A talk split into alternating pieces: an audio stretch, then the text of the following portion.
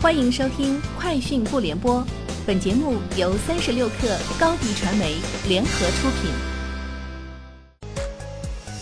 网络新商业领域全天最热消息，欢迎收听《快讯不联播》。今天是二零二零年二月十一号。工信部副部长辛国斌在全国工业通信业企业复工复产电视电话会议上指出，分类分批推进企业复工复产。疫情严重地区，特别是湖北省，仍然要把疫情防控放在首位。其他地区在做好防控的同时，要加快推动企业复工复产，细化明确分批复工方案。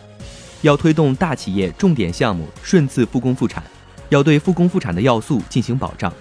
全力以赴把一至二月份的欠账补回来。要推动产业链关键核心环节企业的复工复产，带动产业链上下游协同复工。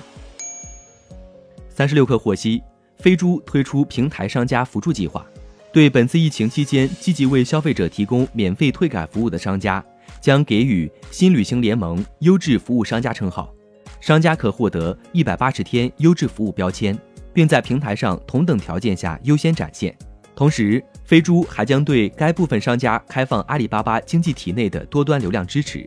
包括飞猪、支付宝、淘宝、本地生活平台等。并在大型营销活动中对相关商品予以加权。圆通速递董事局秘书张龙武表示，公司将服务质量提升至战略高度，并作为未来几年主要的竞争策略予以落实。张龙武指出，现阶段快递行业传统的价格竞争难以持久，客户对快递服务质量的敏感度逐步提高，消费者和电商商家将越来越关注快递物流的服务质量和客户体验。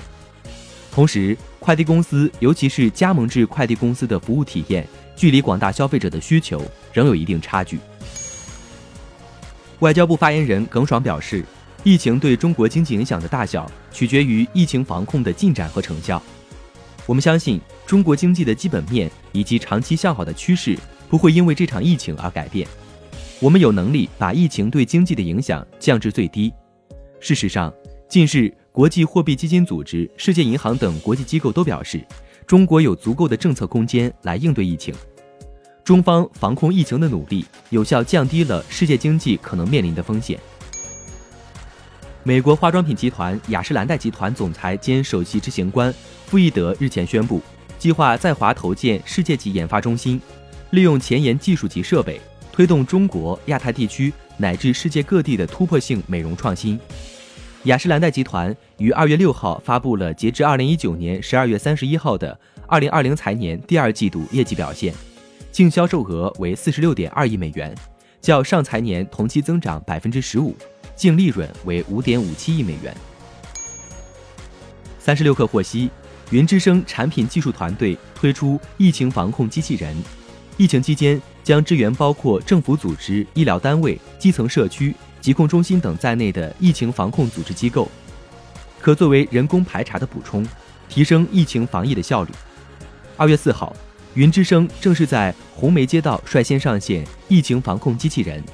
可提供整体自动快捷呼出、全程录音备查、自动高精确度转写以及自动汇总电话拨打报告。对于重点防控对象，还可实现自动标记。以上就是今天节目的全部内容。明天见。